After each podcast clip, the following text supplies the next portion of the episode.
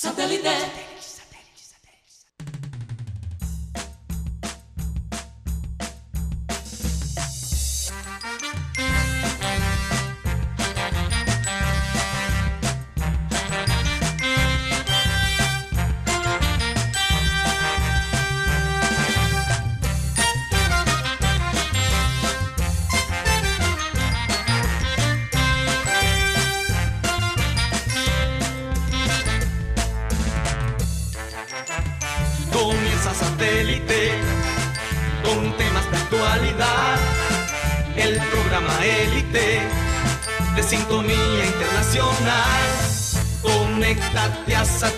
Satélite.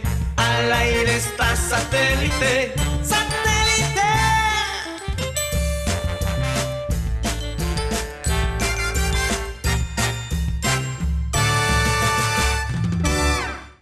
Señoras y señores, bienvenidos a programa Satélite, hoy 13 de mayo del 2020. Gracias de nuevo por estar con nosotros. Y bueno, eh, recordarles que estamos transmitiendo para la gente que nos ve de manera digital eh, a través del sistema Cardenal 1010 AM. Vamos a darle la bienvenida a nuestros panelistas, a Mateo Gueidos. ¿Cómo estás, Mateo? De mal genio porque perdió mi, mi equipo de. Hombre, ¿cómo vas a de decir eso al principio del De programa? béisbol coreano, imagínate.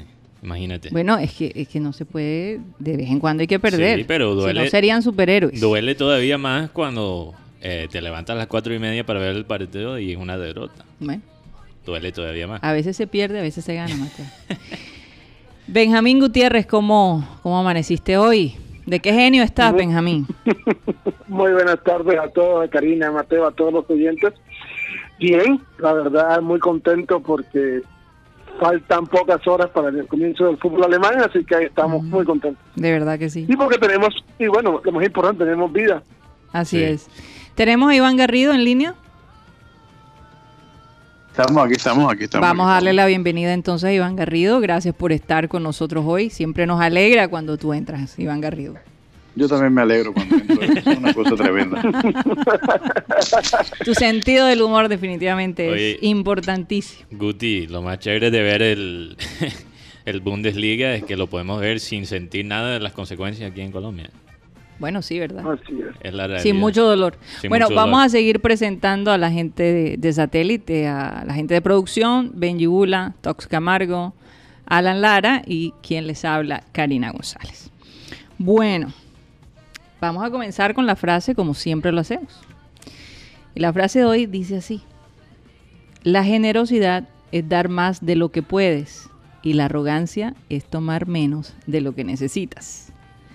Jalil Gibran, este poeta libanés americano que además fue considerado filósofo. Fabulosos los escritos de Jalil. Mm. Hay un, hay un poema que habla de los hijos. Te recuerdo que eh, mi padre nos los, nos los regaló y lo teníamos en nuestro cuarto. Decía, tus hijos no son tus hijos, son hijos e hijos de la vida. Mm. Vienen a través de ti. Hasta ahí llego, porque yo me lo sabía de memoria. Tengo que repasarlo.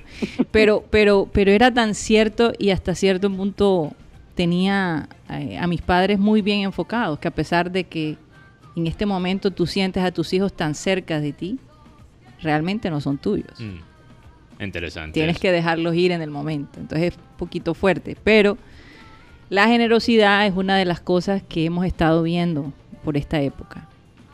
Hoy leía un artículo de la BBC donde decía que eh, los eh, meseros, porque en algunos sitios eh, en Europa, ya en algunas ciudades en Europa que se han abierto y los restaurantes están abiertos al público, los meseros han sentido la generosidad de sus clientes.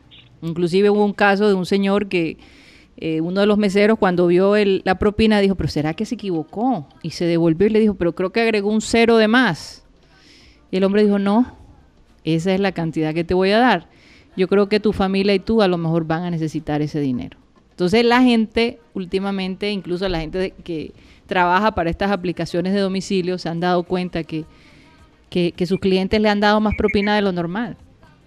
Entonces, eso, ese aspecto en medio de, una situación mundial tan difícil es muy bonito. Era lo que hablábamos hace unas, unos meses atrás, de lo la importancia de, de ser empáticos, de, de entender eh, y además el hecho de que todos tenemos esta situación en común. No importa dónde vayas, en que cu- cualquier parte del mundo, las personas que, han- que están trabajando en, en- en- en las industrias del servicio Están son- sufriendo. están sufriendo enormemente. Entonces, todos nos ponemos en sus zapatos y pensamos, bueno, si podemos darle un poquito más, este es el momento de Entonces- hacerlo. Entonces, e- esa historia pasó en Europa, Pasó en Europa. que me parece curioso porque normalmente un dejar una propina en un restaurante, en muchos Bueno, eso es en los franceses. los franceses. no todos, una- no todos. eh, no, no, no, pero en Italia tú dejas una propina también es una, una ofensa. sí.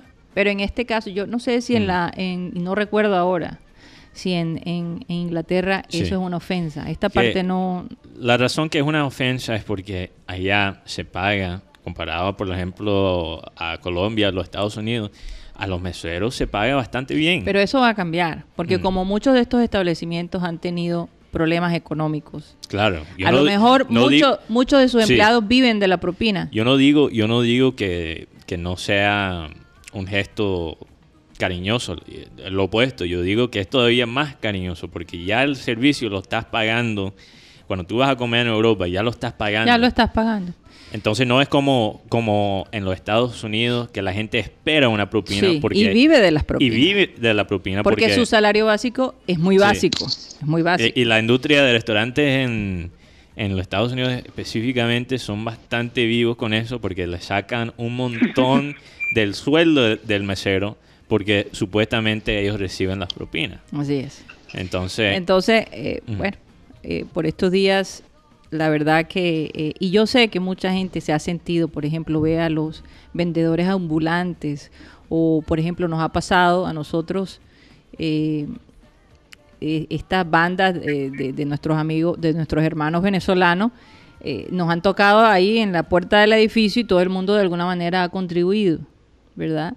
Eh, antes eso no se veía. si no es con plata, con por lo menos comida. Incluso, como ya ves tan poca gente pidiendo, limpiándote los vidrios aquí en la ciudad de Barranquilla o pidiéndote dinero, ¿verdad? Ya ves poca gente. Cuando las ves, te da pena decirles que no. O sea, es una necesidad eh, de, un- de- dar algo, de ayudar de alguna manera, ¿verdad? Entonces, yo creo que es uno de los aspectos más positivos que he notado ¿no? en, en- en- en cuanto a cambio de las personas en general. Sí. Sí, esto se ve mucho también el tema, por ejemplo, veíamos en Medellín que la gente le compra la mercancía por un valor mucho más elevado del que en realidad vale la mercancía. Así es, así es. Entonces, bueno, es, es una, es una, es una, es una buena práctica, Sí. ¿verdad? Es- No, y, y si no puedes dar, por lo menos reconocer la humanidad de la persona. sí. O sea, no, siempre, pa- no simplemente pasar por largo sin ni siquiera eh, mirarle los ojos a, a la persona. Simplemente decir, como no tengo efectivo ahora mismo, la próxima vez o algo. Eso, eso Algo, algo, pero no ignorarlos. No ignorarlos. No ignorarlos. Por lo menos agradecer a la persona, Sí. decirle gracias por tu servicio, de verdad que fue, fue excelente. sí. Claro. Eh, mira, ahora no puedo, pero la próxima vez que venga, si vengo, eh, te, te puedo, tú sabes, te puedo dar algo más. Sí, y ya, eh, y sí. ya me ha pasado, ya nos ha pasado que estamos en el carro, no tengo el efectivo en ese momento y prometo dar la vuelta y, y he tratado de cumplirlo. Parece que tenemos a Cyril en línea Ah, ok. con nosotros. Bueno, vamos a darle la bienvenida. está- está- está muy serio, don Cyril Gaidos. Ya está en cámara. ya está en cámara. Bueno, yo no lo estoy viendo. Pero es que hoy vamos a tener, Iván, una invitada especial. Ella se llama Claudia Martínez. Y ella tiene una fundación muy interesante que llega mucho a nuestro corazón, porque ella tiene una fundación encargada de enseñar a los niños a utilizar la robótica. Eh, y, y han ganado premios y, y- y de verdad ha sido muy, muy importante para un grupo de niños. Entonces la vamos a tener a las 2 de la tarde y Cyril Gaido, que es un experto de tecnología, pues obviamente también va a formar parte de, de esa entrevista. Pero tenemos, eh, incluso tenemos un video de, de lo que estos niños eh, por estos días eh, armaron. Hicieron un robot para llevar medicinas a los enfermos. Eso lo vamos a ver. La gente que nos ve digitalmente lo va a poder apreciar. Bueno, Cyril, ¿cómo, cómo amaneciste hoy? Bueno, dile a los oyentes, porque yo sé cómo amaneciste. hoy. Bueno, bien, bien, aquí ah, en, viendo en el, en el periódico Guardián de Inglaterra que en este momento están haciendo el, como re- eh, recapitulando el partido entre Barcelona y Milán Sí. del año ¿qué fue? 2000, ¿Qué eso fue 2010, si no estoy mal. Semifinal de Champions. Fue Champions y creo que fue el semifinal. Yo estaba ahí hace un segundo y después estaba viendo otra cosa Mourinho, Mourinho versus Guardiola. versus Pero- Guardiola. Sí, sí. Pero eso fue Inter. No, no, ese fue Inter. No, porque aquí estoy hablando, ah, no, esto es de los Ah. años 80. No, Estos está hablando de los 80, años porque- 80. De, ok, sí, no está hablando de Inter. Milán, no Inter. Esto es eh, hace, ese, este 94, perdón. Wow. Ok. Milán versus Barcelona, Mateo, tú no habías nacido. No, eso sí es antes, antes de, mi, de mi tiempo. eso es en los mil... oh, eh, ahí está. Un, un- Bien un poquito antes. Un poquito antes, un poquito antes. Dos añitos antes. que- Donde estaba Johan Cruyff. Johan Cruyff en Barcelona, pero como técnico. Y entonces, y Rob Smith, y no, hay un poco con de, Bueno, es de- que esa época... Estaba recordando porque yo estaba tratando de visualizar esta final y, y- y te digo que, porque aquí lo que hacen es, hacen por escrito cada jugada que está pasando, ¿no? En cada Sí. minuto. Sí. Y En ese entonces, Milan estaba. Por ejemplo, hace cuatro minutos, eh, en el minuto 20 era el gol que puso Milán por encima de Barcelona 1 a 0. Ah, lo están haciendo como si fuera en vivo. Sí, como si fuera Ah, en vivo, pero y como escrito. el comentario de, de- del play by play de como si fuera en vivo, Ah. pero todo escrito, no es visual. Oh, qué interesante. Imaginar ese partido y, y- y- y Interesante confieso eso. que, que ya mucho de esas imágenes se me, va- se, se me ha borrado de la mente. Lo, lo tan, lo, lo más interesante de esa generación de Barça, lo- los noventas, es que si tú miras los jugadores que tuvo Johan Cruyff en ese momento, y, y como por ejemplo Guardiola, Sí. que, que jugó para Cruyff en los 90 y tienes a Mourinho como asistente. o sea, e- e- ese, ese- esa filosofía y estilo de Johan Cruyff básicamente dejó la base de todo el fútbol que hemos visto en, en los últimos 20 años, en muchos sentidos. Así es, y hablando de eso, Mm. Quiero que Guti, Guti tiene dos noticias importantes. Adelante, Guti. Bueno, pues sí, Karina, la, la primera noticia es que nosotros está, tú estabas hablando ayer del tema de por qué la realidad virtual para los partidos, Así por qué no es. se hacía. En Dinamarca, para, para esta próxima fecha, cuando comience el torneo, se va a hacer estilo realidad virtual con 400 personas a través de la aplicación Zoom. Así que la gente podrá ver sus partidos y podrá tenerla cuando haga un gol el equipo podrá celebrar y todo esto y la gente y la gente que lo esté por televisión podrá ver sentirá cómo está en el cómo estará en el estadio Pero entonces van a tener que usar estas gafas especiales para sentirse allí o, o- o- Sí, ¿cómo va a ser la No, cómo va a transmisión? ser la transmisión. solo aplicación solo aplicación Zoom Ah, solo aplicación Zoom, pero entonces no Zoom- sería virtual. Entonces no, no es realidad virtual, pero todo el mundo está entrando al partido a través de esta aplicación, es lo que está sí podrá y podrá Ah. escribir y comentar todo esto Pero, pero con sonido, con sonido o sin Con- sonido. con sonido de estadio Oh, wow, interesante. Pero o sea, mi, va- mi va a entrar al pregunta, estadio sí, va a entrar el Zoom tiene un monitor, un monitor directo Ajá. que la gente podrá ver el partido, podrá ver las jugadas y podrá hacer comentarios y los comentarios van a salir por el parlante del estadio. mi, mi, oh, ok, eso es lo que iba a preguntar. O sea que los jugadores van a sentir de alguna manera La atmósfera. la El atmósfera. madrazo, el La- madrazo, el, la- todo las canciones- Oye, qué buena Las canciones. idea. Oye, pero tiene que tener cuidado porque hay muchos hackeadores que se están metiendo a la llamada de Zoom y han puesto hasta pornografía En medio de, de transmisiones, de es- es- transmisiones escolares. escolares. Entonces, Sí, es- es Yo me imagino que ellos van a tomar Sí. todas las tener medidas. mucho cuidado. yo tengo unos tips que, que más, Más adelante los más adelante dar. lo voy a... Porque es muy importante cuidar lo que está viendo tus hijos en, en esta llamada de Zoom y muchos de ellos, si tú no tienes cuidado, pueden ser expuestos a unos videos muy gráficos que lo están haciendo, como dicen en inglés, los trolls, la gente que le gusta como eh, molestar a otros en línea, hacer tipo o de sea, bromas. los inoficiosos, Sí, porque es exacto, que no hay los otra palabra. perniciosos del, Vagos, Perniciosos negativos. Sí, de, del- los vagos.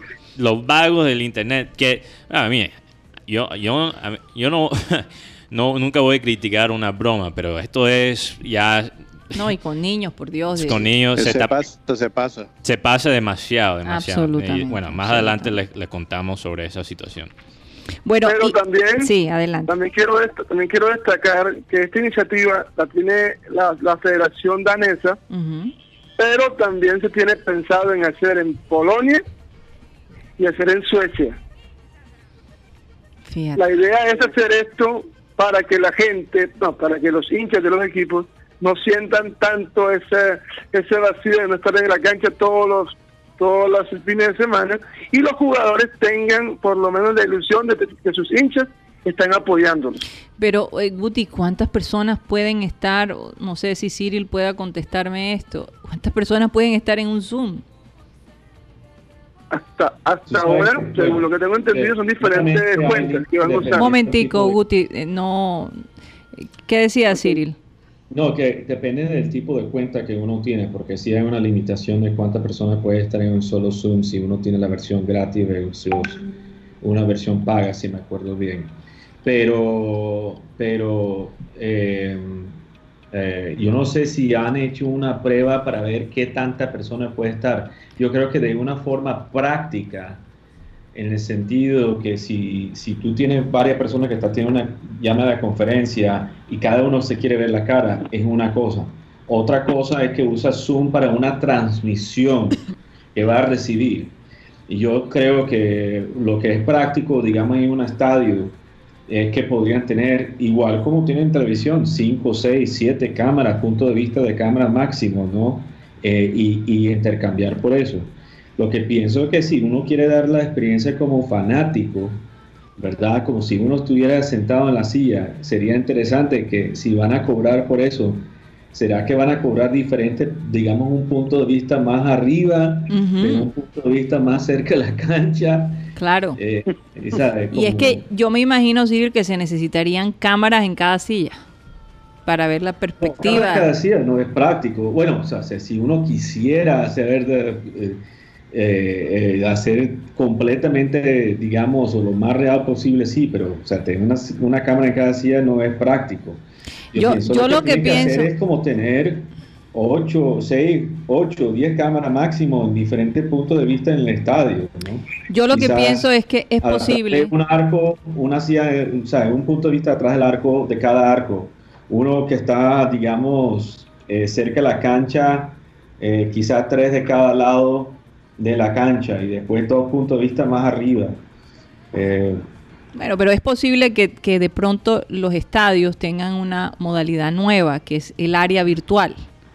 Eh, eh, es posible que se determine una área específica para la gente que quiere comprar ese servicio. Estos son simplemente especulaciones Sí, de nosotros, son Sí, ideas. sí, si tú ya tienes, si tú ya tienes eh, partes del estadio que son específicamente, por ejemplo, en algunos, algunos deportes y en algunos países hay partes del estadio que son dedicados a las bandas, ¿verdad? Que son dedicados a, A las barras. lo- las barras, perdón, los fanáticos más apasionados, como una cosa que yo vi eh, en, en el estadio de un estadio coreano de Sí. béisbol, es que ellos tienen una zona que está allí cerquita a los jugadores, que se llama en inglés exciting zone, o sea, zona de, de emoción. Sí. Y allí están literalmente justo al lado de los jugadores. Oye, pero no es peligroso. no, no, no. Porque te puede tirar, te pueden tirar No, una no, no, bola. te puede- Pero tú sabes que, que en béisbol hay siempre la malla de... Mm. bueno, y siempre, siempre en un estadio de béisbol... Espera, eh, siempre en un estadio de béisbol eh, hay el riesgo que te va a pegar una bola. Sí, obviamente. Siempre hay eso. Pero vamos a preguntarle a los oyentes si ellos quisieran ver un partido del Junior a través de, a través de Zoom o la realidad virtual. Entonces, eh, lo- hablando del béisbol coreano, yo sé que Mateo amaneció un poco molesto con el béisbol coreano, pero mis Tigres de Kia subieron al sexto lugar. Perdóname, Están mejorando. Yo sí estoy contento porque mis Tigres subieron al quinto lugar, perdón, al sexto lugar, eh, estaban en el décimo, empezaron, Sí. ya tienen Imagínate. tres partidos ganados, dos perdidos, así que eh, O sea, estoy contento. están cogiendo impulso y ahora está. Ahora Bueno, es que Mateo, como ha promovido tanto esto, eh, Mateo, ahora vas a encontrar Sí. gente que te va a tratar de, de bajar la de caña. dar la caña. Oye, pero qué Yo bueno. No he bajado ninguna caña, yo estoy compartiendo mi, mi- mi- mi gozo. Oye, pero tú sabes lo que es lo mejor de lo que me acabas de decir, Iván, es que este viernes y sábado mi equipo, lo- los Osos de Tucson y tu equipo, los Tigres de Kia, van a jugar dos partidos a través de ESPN. Sí, señores, estoy pendiente de eso. no. ¿Ya O sea- compraste la camisa, Iván? Ya compré, no, la pedí, ya la pedí. Eh, la tengo que pedir. Parece Bueno, pero no sé cómo Creo te va a llegar creo por ahora, tenemos que Mateo. también Está como próximo difícil. paso, que es empezar a también embutirnos de, de las películas coreanas, porque como Corea ha sido el país que mejor ha manejado esto, no solamente el deporte va a regresar a su normalidad o está regresando a su normalidad antes que todo el mundo, pero yo, yo tengo que imaginar también producción de cine. Sí, ya Y- ganaron un Oscar. Anoche yo estaba viendo aquí que estaban pasando ya unas películas coreanas anoche. Eh, no, es que es Le, que le- le recomiendo Ping Pong Playa. no, eso, eso no es coreano, pero Eso creo que es chino. es chino, pero pero es que la realidad es que Corea y ya de un nivel ya nos pusieron ahí la música coreana. Eh, si estamos hablando de fuente de contenido cultural, Corea ya se ha vuelto uno de los exportadores más grandes del mundo. Lo que le faltaba era los deportes y ahora se están aprovechando de esto. Pero Oye, pero, pero eh, Sí. eh, los coreanos no son los únicos. Guti, ya este sábado, y como lo hablamos Sí. ayer, la liga alemana entra. Entra. Parece que, que- parece, parece que- que... ya está confirmado, ¿no? No hay Sí. vuelta atrás. Sí. Sé que ya No, se han tomado ciertas, confirmado. ciertas medidas, Guti. Háblanos un poco al respecto. Por ejemplo, va a haber medidas donde va- vas a haber tres zonas. Está la zona donde van a estar los jugadores en el partido, va a haber una zona donde van a estar divididos en subzonas los fotógrafos, camarógrafos, la parte de médicos, todo esto va a estar dividido en tres partes del estadio, con una lejanía entre uno y dos metros de distancia. Bueno, uno o dos metros de distancia, wow. Y, lo, y, lo, y la pregunta que te hiciste sobre el tema de Zoom, Sí. Esta tribuna va a ser una tribuna virtual, como su nombre lo indica. Este, hay reservado totalmente 4.000 personas para en siete pantallas. Van a estar distribuidos cada persona, Ah. Cada grupo de personas para el partido de la liga danesa. Esto también se piensa hacer en Alemania, pero en Alemania lo piensan hacer diferente. Van a conseguir avatar de, los, de las personas y las van a poner en, diferente, en, lo- en las diferentes sillas para darle como ese, ese ambiente de hinchada en los partidos. Es que lo que se está buscando es el sonido, la bulla, el, La bulla, el- la bulla. el- el ambiente, ¿no? Entonces, esto es una buena opción, definitivamente. Yo, yo, entonces vamos a preguntarle a los oyentes. Wow, pero yo te digo una cosa, ahora que lo menciono, Sí. si, si nos hubieran dicho esto hace seis, seis meses, estaríamos diciendo, ¿qué están pensando? Oye, pero déjame involucrar, locos. déjame involucrar a los oyentes en la jugada. Oye, pero yo Pero, no tengo eh, ningún problema. Pero, pero eh, déjame, déjame el, el chance. Con razón. No, hoy, hoy amaneciste Eh, con el pie izquierdo, con ya el me di pie cuenta. izquierdo. Bueno, menos que- mal que hay distancia entre nosotros aquí. la distancia social y física. Seis pies, seis pies. Seis pies. seis- Distancia física, no es social. distancia física para ser más positivo. Sí. Pero yo quería preguntarle a los oyentes que, no, que ellos nos pueden escribir a través de los chats digitales también por nuestro WhatsApp de satélite. Eh, si ustedes quisieran ver este año partidos del Junior a través de o la realidad virtual o de Zoom, porque ¿cuál es la ventaja de Zoom? Zoom es gratis para entrar a una llamada. Es gratis. Mientras que en la realidad virtual tienes que comprar el aparato, Sí, pero que no yo- es un pero- costo... no Pero, es- pero es una pregunta que, que no sé si podremos hacerla porque Mm. yo no creo que, que los dueños del equipo o los Sí, que pero- dirigen los equipos quieran que esto sea está- gratis. pero me estás dañando la fantasía, me estás dañando la fantasía. Déjame preguntarle al oyente, vamos a soñar por un momento, que todos son momentos difíciles, hay que soñar. Entonces vamos a preguntarle, le recuerdo que el número de satélite es 307 16 0034. 307 16 0034. Escríbenos sobre la- esta pregunta o si te quieres desahogar con nosotros, cualquier cosa. Eh, no sé, ¿cuál, ¿cuál sería un problema que muy común en esto de la cuarentena? Esta pregunta es el mal genio. El mal genio. ¿Cómo- ¿Cómo, ¿Cómo están manejando el mal genio en épocas de cuarentena? También te puedes desahogar con nosotros. Y si quieres, si quieres, porque yo sé que lo bueno de satélite es algo que se comparta entre familia. Eh, bueno, lo- nos puede escribir anónimamente si nos, si nos dice eso en, en el mensaje. Anónimamente. Anónimamente. La lengua gringa mía ya, se- ya está mejorando, pero todavía sigue ahí a veces. Claro, Entonces, bueno, ahí voy.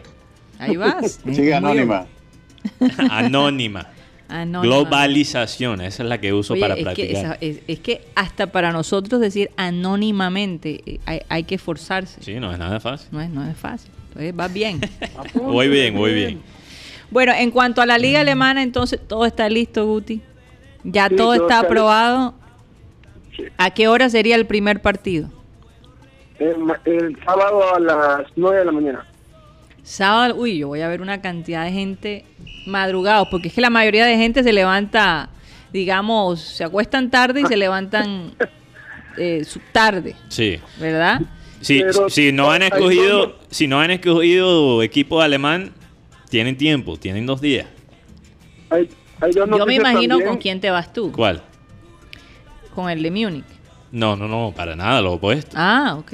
Dortmund. Dortmund. No, Dortmund, perdón. Sí, sí, sí. Bayern Múnich. Tú te vas con Múnich. Iván. Tú te vas con Múnich. Sí, yo voy con, yo voy con el Bayern Múnich. Bueno, Dortmund porque, porque siempre te ha gustado, ¿no? Eh, Siempre pura, me pura coincidencia que, que, Claro. que Klopp era parte de... Es que de yo, ese equipo. yo siempre he sido un fanático de, de Jurgen Klopp. Mm, Y cuando él se fue para mi equipo inglés en Inglaterra fue un regalo un- más. O sea, el regalo máximo futbolístico que, que me podían dar. Pero yo si- siempre me ha gustado, y además siempre me gustan esos clubes que son quizás eh, de, las ciudades más trabajadoras, que, que no son tan elitistas como un Real Madrid, como un Bayern Múnich, como un Chelsea o, o Manchester United. Y Benji, que él es el Chelsea, él es un poquito más... ¿Te gustan las ciudades Sí. donde haya más No fuerza obrera? Sí, exacto. La- los equipos menos pupi me gustan. Mm. Es, es para usar la palabra aquí coloquial. Ahora yo digo, ahora yo digo Bayern Múnich porque yo, eh, bueno, desde la época, Siri se va a acordar y Karina, de Telematch, ¿te acuerdas de esa época de Telematch Claro. cuando que, que, que eso lo hacían en Alemania y desde esa época veía partidos del, imagínate, estamos hablando del 80 y pico, eh, años 80 en Los adelante. años 1800 por allá. No, 1800 no, Karina, del No. año 80, 1980. No, y, y en los 90 también, porque incluso, si, el, si recuerdo bien, la generación de la generación de Guti, El tren Valencia, correcto. ah, el tren Valencia que jugó allá en Alemania.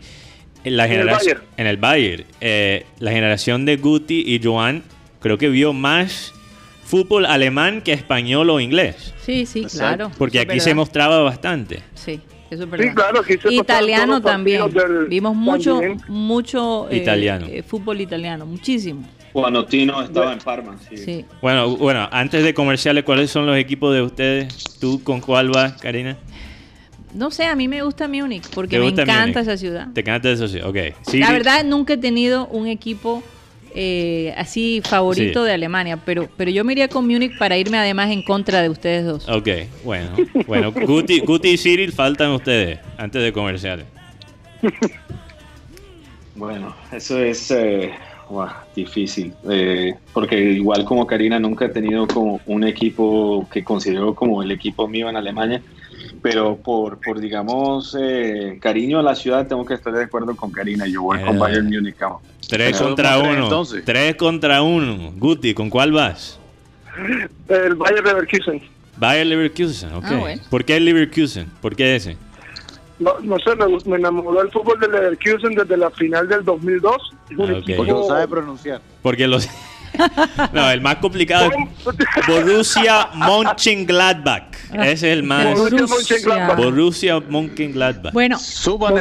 Oye, pero tú sabes que también le voy a dar un poquito a, a Colonia, que porque tenemos a un colombiano ahí, John Córdoba, que a mí me, a mí Claro, me y- gusta cómo juega John Córdoba, delantero colombiano, y lo quisiera ver más involucrado en la selección. Entonces también mi equipo es Dortmund, pero también le voy a echar ojo a como segundo, como plan B. como plan B a Colonia. Ok. Bueno, vamos. La, la- la verdad, la verdad es que por raíces deberíamos estar con el Berlín, porque El nuestra Berlín. familia eh, viene de la, de la zona de Berlín, pero Bueno, bueno, Pero no sé. tu familia. Tu familia. Bueno, Bueno, tú también recibes Bueno, algo. también mi familia, Yo también mi no, familia. yo no, yo no. Lleva la Bueno, chicos, vamos a, vamos a un corte comercial y ya regresamos.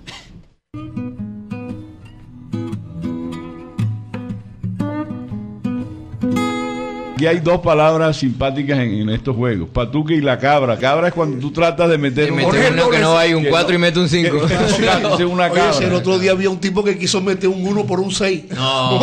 Oye, pero si hubiera sido un 5 tal vez. Che, pero un 1. Mira, eso no es una cabra, eso es un cabrón. Digo, la, la jugada, la jugada. En estos días me echaron cuento que es viejo, Ajá. pero que es una maldad de esas maldades malas. Sí. A propósito de mujeres, porque están cuatro manes en, una, en un baño turco. Tú sabes, tipo Nerón, así con una túnica cruzada, bien romana, ¿no?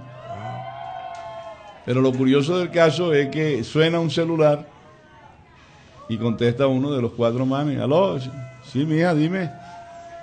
¿Cómo? Un millón. Joder, mija, pero no te parece mucha plata eso. Bueno, dale, pues tírale un tarjetazo.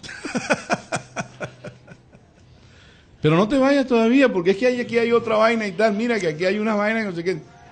¿Cuánto vale? 850 mil. Ah, otro leñazo. ¿Cómo hago yo para no consentirte, mi amor?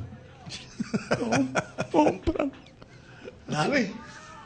Y así cinco artículos, Pepe, el más barato, 480 mil barras. Y Y el tipo pone el celular así, se queda como pensativo. y que, ¿de quién era ese celular? La- Biblia dice algo a propósito de la cantaleta y la cantaletera. Es más fácil enfrentarse a una osa recién parida que a una mujer cantaletera.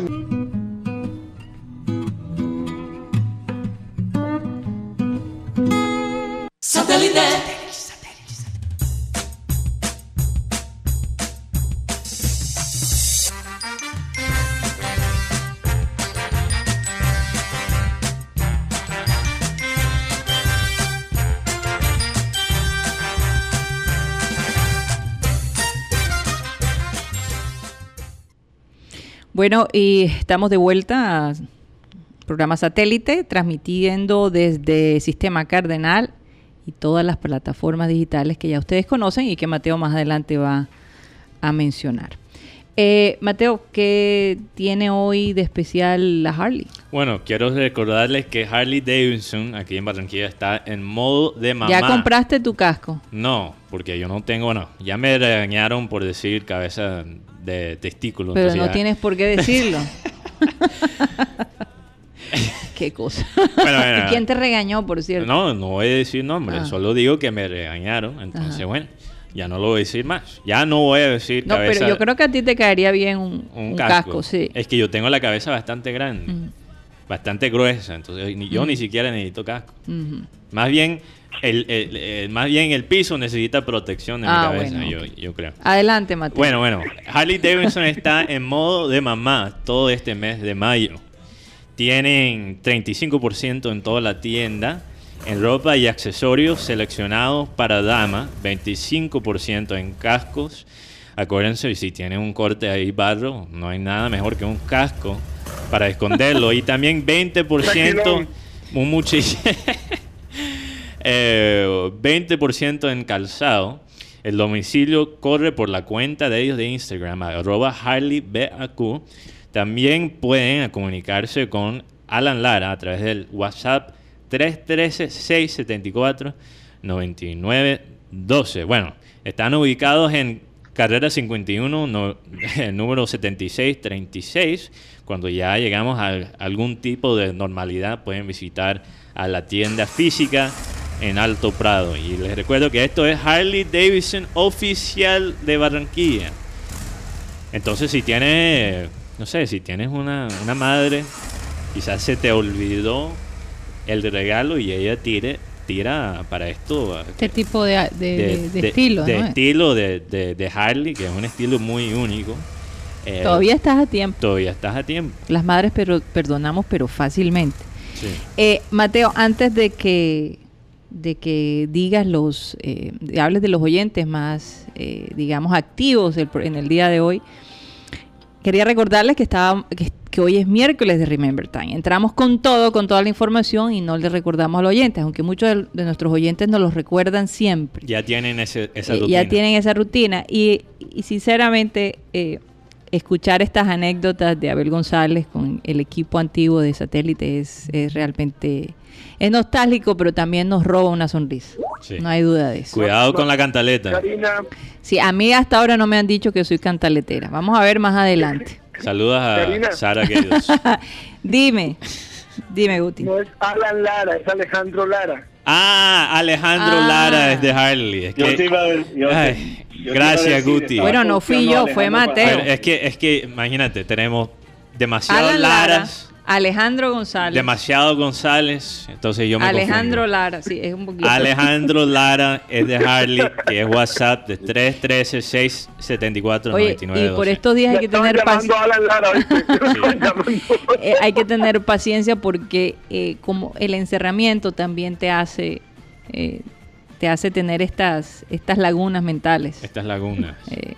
Oye, pero hay gente que ya sufre de eso, imagínate Sí. en esta época. Sí, yo ya, ya yo sufría. Yo creo que a mí me ha pasado la- la- lo opuesto. Yo creo que en, en los tiempos normales yo siempre estoy en una laguna. Ahora estoy como más enfocado. Sí. Está en un río. Yo estoy en un, Bueno, estoy en un río, gracias. recuerden que tenemos la invitada que ya está aquí Sí. con nosotros, pero Sí. eh, rápidamente, Mateo, dinos, háblanos de los oyentes. Y yo sé que Cyril, tú ibas a decir algo después. Sí, bueno, aquí nos han escrito por WhatsApp. Saludo para Tony Ariza. Él dice, las series coreanas son buenas y las barbecues también. Yo, yo quiero algún día montar un restaurante de barbecue coreano. Uy, Porque sí. eso, eh, es que no, eso no se encuentra mucho fuera de California y eso sería aquí un hit.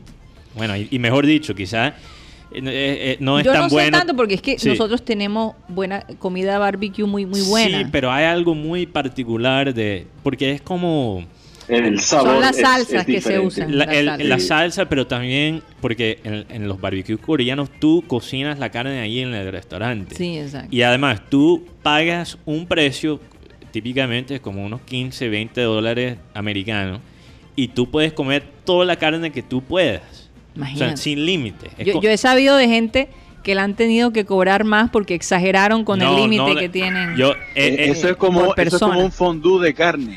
un fondue de así. carne.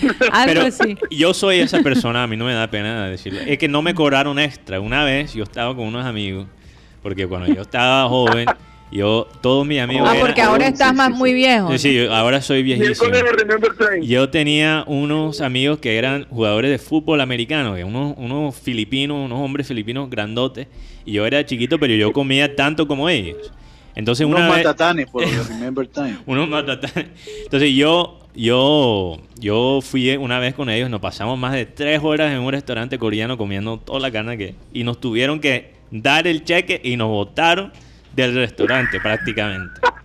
Yo A- contigo a a esos restaurantes no voy. Sí. Cuando, cuando, cuando él dice cheque, él quiere decir la cuenta. La cuenta, la cuenta, perdón. Básicamente le trajeron la cuenta, dice, mira, Sí. si Ya. ellos pedí la cuenta, dijeron, mira señor, aquí está la cuenta, váyase. Sí. Julio César Vizcaíno Almario Ah. nos dice, un saludo para él, dice, definitivamente él entraría a modo Zoom a un partido del Junior. Entonces, bueno, vamos a ver. Que no Y la- escribe más oyentes. La realidad es que Yo creo que la verdad... no hay creo muchas opciones. pregunta- No, hay, muchas, opciones. sí. Eh, aquí... Vamos a seguir con la Sí. lista porque tenemos a Claudia Martínez Ah, ok, esperando. ok. sí. Bueno, tenemos más mensajes a través de WhatsApp, pero Sí. más adelante yo los los comparto. podemos ir, los podemos ir dando. Sí, quiero nombrar los eh, oyentes activos por nuestras redes eh, y transmisiones digitales, como Jesús Puerta, Rodolfo II Romero, Ujú. saludo para Joan Nieto, que es corresponsal nuestro, Dino Silva Fuscaldo, Frank Rivera, Belanit González, Nay Lupe Orozco, Freddy Castillo y Ana Camargo. Por YouTube tenemos a Enrique Martínez, que por cierto hablaba- estaba hablando en los chats de unas fiestas perniciosas que se han visto en Cali y creo que otro en San Andrés. Más adelante Hay podemos- bastante. Sí, hay bastante. Más adelante Ay, vamos ay, a tocar ay. ese tema. Eh, Christian B., Bobby R. Tyner, Maritza Freudig, Ernesto Martínez y Dorian de la Rosa. Saludos para todos ellos. Un saludo especial para todos. Bueno, eh, ya tenemos a Claudia Martínez con nosotros. Señores, ¿La veo en línea? Sí, señora, la tenemos. Pero esta, hay que quitar, Claudia, hay que quitar el mute de, de tu Skype si no estás escuchando. Ay, Ahora sí, ahora sí la escuchamos. se siente bastante fuerte el sonido, sí. ¿Cómo están? Bien, eh, no sé si tienes, no, es- es- siento como un sonido bastante fuerte. Espérate un momentito. De pronto estamos haciendo lo que llaman feedback Sí, allí. sí, sí. Ahora sí, mejor. Esto, estos son las ¿Cerrado vainas de... todo? Ahora, ¿Cerrado todo? ¿Se escucha mejor? Se escucha un poco mejor, hay algo allí. ok, ahora sí. Yo creo que ahí, ahí mejoró la cosa. No tengo nada, aquí no escucho nada yo pues, no sé qué pueden escuchar, pero estoy en una habitación completamente cerrada. Sí, no, no sé, qué, qué- qué Sí. extraño, ¿verdad? Debe ser porque algo con Podría la ser el aire también, hay un sonido ahí atrás, pero eso son las vainas de, de hablar remotamente. Así es, así es. Bueno, vamos Sí. a darle la bienvenida a Claudia Martínez. Ella es de la Fundación IQ o IQ Robotics. Eh, y por estos días, Claudia, eh, la robótica definitivamente ocupa eh, un aspecto muy importante en, en- en lo que estamos viviendo, ¿no? Eh, porque se ha considerado que, que los robots van a ser una gran ayuda para proteger. Es que tenemos, creo que tienes el sonido de nosotros puesto, Claudia, no sé. Vamos a tener que hacer la llamada de nuevo. Sí, vamos a reiniciar. porque la no va a ser fácil hacer la entrevista con, con un sonido tan, tan fuerte. no, es- ese sonido está en mucha interferencia ahí. Sí. Pero una cosita que iba a mencionar mientras Claudia, eh, marcamos a Claudia de nuevo. Eh, cuando Mateo estaba hablando del casco y estabas hablando de, bueno, nosotros la madre perdonamos fácilmente, ¿verdad? Sí. Eh, eh, el otro día yo estaba viendo un chiste que el, el señor decía, que llamó la mamá, decía, mami, este año yo no, ¿sabes? No te puedo dar regalo, ¿sabes? Por esto del COVID y no sé qué. y- pero lo importante es, ¿sabes? Que estoy pensando en ti, te amo y etcétera. Y después escucha, clic, colgó la llamada a la mamá. Sí, yo pensé que le iba a decir, ¿y qué pasó los años anteriores? ¿Cuál es la excusa? pensé que ibas a decir También, algo así. también, Eh, también Debe ser por eso que la mamá le colgó. Porque ahora que tiene de pronto la Yo- excusa no es válida. Yo vi una familia mexicana donde la mamá eh, les regaló a todas sus hijas, que también son madres, un regalo. Y cuando todos abren, es un, es un retrato de ella, eh, de la mamá, o sea, todo profesional y, y las hijas muertas de la risa. Oye, sí. Eh, un dato Que no curioso, olvide. un dato curioso que leí esta mañana es que en Japón están haciendo, bueno, el primer café el primer, digamos, eh, restaurante quizás, de, específicamente para la distancia social o distancia física. Pero incluso hasta distancia social también se puede decir, porque bueno, tú entras, entonces ellos te chequean la máscara, te dan para desinfectar, desinfectar la- las manos, y después tú te sientas en una silla que solo, eh, una mesa que solo tiene una silla, y todas las mesas están separadas con la distancia O adecuada. sea que no puedes ir con amigos. No puedes ir con amigos. Y tampoco ni siquiera puedes hablar.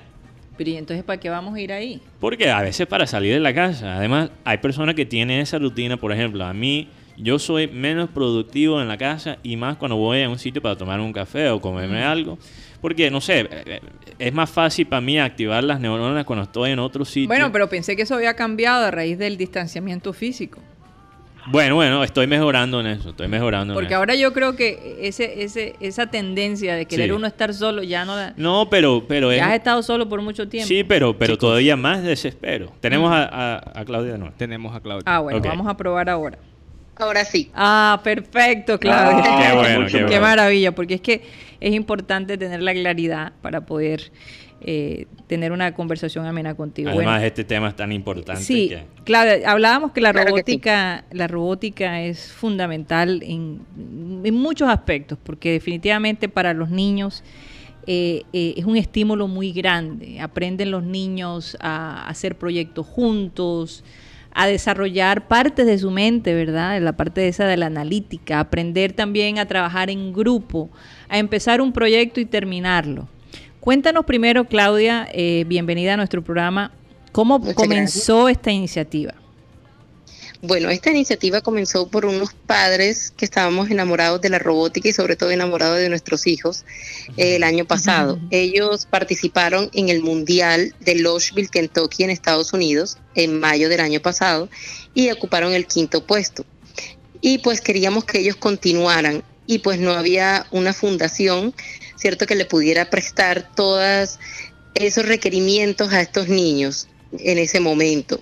Y pues iniciamos este proyecto Cinco Padres, o sea, cinco grupos de papitos. Y los niños continuaron trabajando, implementamos otros sistemas como para dar más apoyo a niños de colegios distritales y los atraímos con los atrajimos, perdón, con clases presenciales en el programa Arduino. Ya a marzo de este año, nosotros iniciamos en julio del año pasado. A marzo de este año ya teníamos 35 niños Wow. yendo todos los sábados. Niños que van de edades desde los 6 hasta los 16 años. Y también ya había adultos. Aparte de eso, eh, ya había muchos adultos también que se empezaron a interesar y a enamorar de esto. Y decían, no, no importa, venimos a las clases con los niños también porque eran los principios básicos que ellos querían, profesores sobre todo, porque pues ahora mismo, pues con la coyuntura de, de- del COVID, pues esto ha quedado en stand-by, pero a los colegios distritales y a colegios privados, pues la robótica ha sido una disciplina que ha traído muchos adeptos y no todos los profesores están capacitados. Entonces iniciamos con vacacionales para los profesores y demás. Bueno, fantástico. Hay alguien que te quiere saludar y es nuestro querido Yeyito, nuestro robot. Vamos a darle el paso a él para que te salude, Claudia. Adelante, Yeyito. Hola tía Carol, estoy muy feliz de estar un día más con todos ustedes. Pero antes me gustaría darles la bienvenida a la Fundación IQ Robotics. Según tengo entendido, ya han ganado varias competencias y que actualmente somos los campeones nacionales en robótica VEX. Quiero darle la palabra a su fundadora y directora, la señora Claudia Martínez y a los jóvenes Miguel Ángel Soto Martínez y Leonardo Esteban Ortiz Rico. Bienvenidos. Gracias, Yeyito. Bueno, los jóvenes no pudieron participar el día de hoy, pero definitivamente tenemos esa entrevista pendiente y vamos a querer que tú, Yeyito, le hagas la entrevista. Yo tengo entendido que Yeyito también te tiene una pregunta. Vamos a ver, Sí, ¿cuál es la pregunta, Yeyito? Mi pregunta es, ¿qué cualidades o aptitudes deben tener los niños que están interesados en hacer parte de este programa y desde qué edad pueden participar los niños interesados? Bueno, ahí va la pregunta, Bueno, listo. Claro, los niños pueden participar desde los seis años. Ponemos esa edad porque pues ya saben leer, ya saben escribir, ¿cierto? Y pues ya están un poco más calmados para comenzar. Y la única actitud que tienen que tener, o el- el- el- lo único es la motivación, o sea, que les guste. Solamente eso, que sean niños aplicados y que les guste. No tienen que ser buenos en matemática, no tienen que ser buenos en física, nada de eso. Te pongo un, un caso puntual. Tengo varios niños que los papás eh, pues tenían problemas con ellos académicamente en el colegio. ¿Cierto? Y fueron a la fundación y los papás nos han dado las gracias y nos han dicho, mira, esto ha sido un cambio total, el niño se me ha motivado, los profesores me han preguntado que qué le hemos hecho al niño porque ahora está bien en matemáticas, está bien en sociales, está bien en lenguas, o sea, esto los ha motivado muchísimo porque eh, pues, es algo integral la educación que nosotros estamos brindando aquí. Y que además este tipo de clases favorece a la atención en los detalles, ¿verdad? A, que si perdiste una pieza, entonces no funciona. Entonces ellos tienen que tener mucho cuidado con los detalles. Es algo secuencial, sí, no, no solo eso, pero me parece increíble porque yo creo que muchos niños sufren eh, con la matemática porque a veces se queda de una manera demasiado abstracta no se enseña de verdad cuál es el, uso de la matemática en cosas más avanzadas. Entonces, eh, me, parece increíble tener algo táctil, algo físico, donde em, los niños pueden ver cómo funciona, funciona la matemática y cómo funciona la física. Así es, si ellos lo ponen en práctica y sobre todo porque nosotros eh, tenemos unos profesores bastante amigables y pedagogos con ellos mm. que les enseñan desde la parte divertida, porque la robótica tiene que enseñarse con diversión, sobre todo para los niños. Entonces ellos primero arman los carritos a control remoto. DES tiene un tutorial muy bueno y aparte con Arduino también armamos el carrito, es el, primero lo que le armamos a ellos, eh, que lo llamamos mucho la atención, es un carrito a control remoto, donde ellos mismos lo van a armar desde las llantitas están sueltas, toda la base, todo lo arman ellos. Entonces ellos se apersonan mucho a eso y se enamoran mucho más porque dicen, eso lo armé yo, ese fue mi carrito, es mío de, todo. O sea, lo van a ver completamente y ellos salen con, e, con, con esa inquietud y después ya, ya continúan. Armamos también un, un futbolito donde también el portero era con sensores y el portero te paraba las bolitas que le lanzabas. Entonces los niños también, toda esta, esta parte que comienza desde la diversión, le va incrementando a ellos pues la experiencia ya educativa como tal. Quizás eso va a ser el reemplazo de, de Vieira en el Junior. Oye, voy a darle paso a Cyril Gaidos, que es nuestro especialista en tecnología. Adelante, Cyril. Bueno, eh, de nuevo, muchas gracias por estar con nosotros, Claudia. Eh, mira, eh, como dice todo el equipo, esto es una cosa supremamente emocionante escuchar. Es una cosa que incluso con, con Abel González hablamos muchas, muchas veces de querer tener aquí en Barranquilla. Eh, la cosa de la robótica para mí es que cuando tú mezclas, la gente piensa en la parte tecnológica, tecnológica en cuanto a informática, ¿no? Y programación y cosas así, pero la verdad es que mezcla un aspecto creativo con tecnología, con también mecánica, porque hay el aspecto mecánico de ese robot también que es excelente. La cosa que quiero preguntar es lo siguiente. Eh, como una persona que en los años 70 eh, o a finales de 70 o principios de 80 yo empecé a programar y en esa época para los niños eh, aprender a programar era muy diferente, pero mi hermano y yo tuvimos la oportunidad por, por eh, mis papás estar en la tecnología y ver después el desarrollo de, informática y programación de robótica. La, la, cosa que pregunto es lo siguiente, y lo que me he dado cuenta aquí, hay mucha gente que están estudiando en el Simón Bolívar y estudian informática y estudian programación, pero cuando salen a, ya a, a, trabajar profesionalmente, mm, hay más que todo puestos de administración de sistemas y no hay tanto puestos de programación crear este talento, ¿qué han pensado realmente que son los próximos pasos para estos niños al aprender esto, ¿no? Después, porque al, me imagino que parte de esa emoción que describiste es ahora visualizarse un poco en un futuro haciendo esto y están desarrollando un amor para esto, que han hablado con diferentes entidades de cómo esto puede, puede quizás crecer y ir más allá.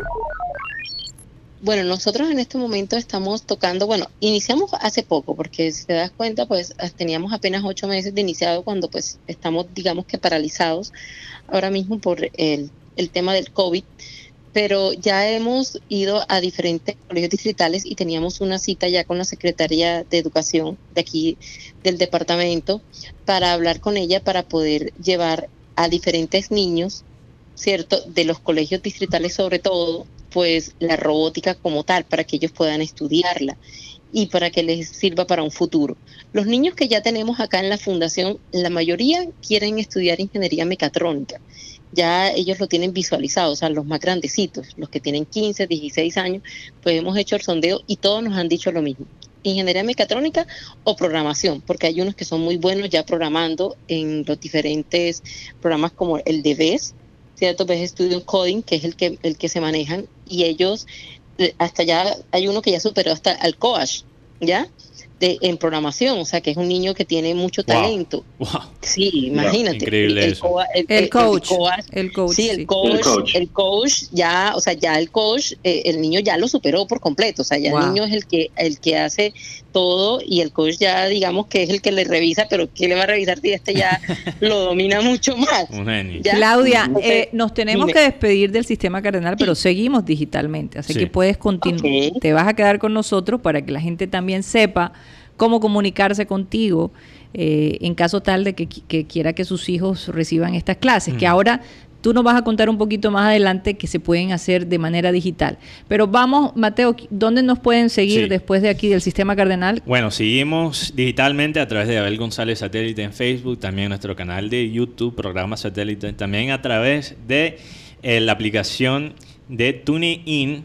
Eh, de, de radio digital donde estamos con Radio Caribe Sano sabemos que muchas personas ahora mismo no tienen luz eh, por la lluvia Incluso y- hubo una situación Sí, con nosotros con en la transmisión del programa con sí. Sistema Cardenal, se cayó la luz por un momento, fue fuerte, está lloviendo Sí, aparentemente entonces por sabemos, allá. lo bueno es que muchos pueden escuchar el programa más tarde, más tarde por nuestras fuentes digitales, pero también como podcast, que es la grabación eh, del audio que sale a través de la aplicación Spotify. Y bueno, un recuerdo para los oyentes que nos están escuchando radialmente que, como dijimos ayer, mientras que hay vida, hay esperanza. Hay esperanza, Sabemos que, que así es. esto no es nada fácil, pero Así es. tenemos que seguir con, con esa esperanza. Así es, gracias Mateo. Y recuerden que pueden escucharnos de lunes a viernes de 1 y 30 a 2 y 30 por Sistema Cardenal 1010 AM. Muchísimas gracias. Bueno, y estamos de vuelta a Sistema, a Pica Sistema Cardenal, a programa satélite.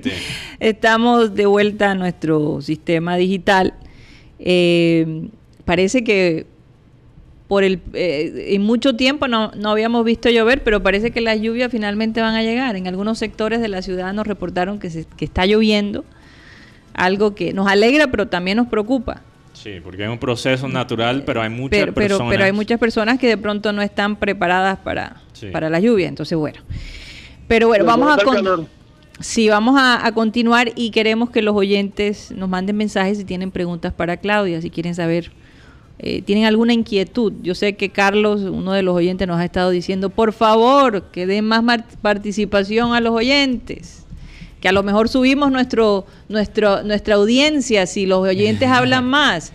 Pero imagínense, es un poquito difícil, yo creo que, y pido un poquito de paciencia, porque eh, nosotros tratamos de involucrar a, a nuestros Sí, oyentes en el programa y, y- y les respondemos y, y tomamos el tiempo, pero no siempre va a ser así. Entonces hay que tener un poquito de paciencia. Hay Pero que tener un poquito de paciencia. Yo creo que sí sería chévere hacer un La hora del oyente o, o el minuto del oyente. Eso no es lo que iba a decir. Un concurso Ah. con los oyentes. Bueno, puede ser. Eso, eso Quizás puede lo, ser. lo tenemos que hacer pronto. Así es. Bueno, Claudia, eh, tú estabas respondiéndole a, a Cyril, no sé si se logró terminar o, o- o- o- o faltó algo eh, a- acerca de la pregunta de, eh, de, de la, de, la de cómo se ven los niños en el futuro después que, que ya entran a la universidad. Sí, los niños pues que tenemos, los mayorcitos como estaba comentando, eh, quieren estudiar ingeniería mecatrónica y programación. Ya, ellos ya se ven visualizados en esto. ¿Qué pasa con lo que nosotros estamos brindándole a los niños? Eh, le estamos dando las herramientas, ¿cierto? Para que ellos puedan ver desde ya a qué se pueden llegar a dedicar con esto. Eh, en, los, en los torneos que hemos participado, nuestros niños han presentado proyectos de investigación. En el caso, por ejemplo, del, de- del torneo de esta, de esta época, ¿cierto? De 2019-2020, lo Sí. presentamos en octubre, finales de octubre del- en el Nacional y obtuvimos el primer premio, ¿cierto? en el proyecto de investigación, que era un brazo robótico para cortar la pringamosa. ¿Por qué? Porque uno de los niños que tenemos aquí eh, fue a, a la feria de Japón, a la feria de las ciencias en Japón, en noviembre del año pasado, con un té que hacen unos niños del colegio de Sabana Grande. Eh, en base a la pringamosa. La pringamosa que es una planta cierto que la gente piensa que no, es, es, es, malo, es maleza y si, y si la toco... Te puede dar alergia, te puede dar... Exactamente. Hay gente alérgica fuertemente a la pringamosa. Exactamente por el ácido fórmico que ella tiene. Pero ¿qué pasa? La pringamosa tiene muchas propiedades, es antidiurético, es antiinflamatorio. Nosotros le hicimos pruebas fisicoquímicas y tiene hasta 17% de proteína, o sea que sirve como alimento. ¿Ya? Sí, entonces esto los niños de, Sabana Grande, en conjunto con Miguel Ángel, estuvieron trabajando en esto, pero entonces se les dificultaba para recoger las la planta, la hoja, porque como comprenden, pues ella es bastante urticante. Y diseñaron ese robot también. Entonces ellos ya han hecho dos robots que digamos que le sirven a la sociedad, ¿cierto? Para temas investigativos. Primero fue este el de la Pringamosa, en el cual ya han ganado dos premios, porque ganaron en el nacional y ganaron en el suramericano también como, como mejor premio de investigación, en el cual hacen todo un libro. La cuestión es que cómo mostrárselo, pero esto es un, un libro completo con bibliografía y de todo, anotaciones de ellos, de su, de su proceso de diseño, cómo fueron su lluvia de ideas, cómo se deciden eh, cuál cuál van a escoger, si es un, diseño triangular, si es con barras invertidas, en fin, todas las propiedades que va a tener ese robot, sí, ellos. Y tú estás hablando de niños que no pasan de los 15 años, señores. No, pasan, no pasan de los 15, años. Imagínate. Sí, señor. ¿Y cómo fue esa experiencia en Japón? Los cálculos. Ah, bueno, la experiencia de Japón con Miguel Ángel fue bastante educativa para él. Quedó enamorado de Japón. Quiere volver a Japón. Eh, si por él fuera, ya estuviera viviendo en Japón. comiendo noodles a toda hora porque quedaron encantados con los noodles. Eh, pues allá estuvieron en un colegio, eh, pues no lo sé pronunciar, Raminiscan, algo así, donde hay la, la mayor feria tecnológica y de ciencias que hace Japón. Mm ya donde van niños de España, de todos los países y de Latinoamérica nada más fueron fuimos nosotros. O sea, fue Miguel Ángel nada más, fue el único invitado de Sudamérica. Ellos no han invitado wow, de todo el continente, de todo el continente. De todo el continente, nada más invitaron a Colombia, en este caso por medio de la Fundación Global, que está en Medellín, y ellos a su vez escogieron a Miguel Ángel por el proyecto de investigación que mm. ellos presentaron. Miguel Ángel fue el único que pudo asistir por temas eh, pues de patrocinios. Sí, claro. ¿Ya? Claro. Porque de todas formas... No es fácil, sí, es un costo No es fácil, es un costo alto ir a Japón.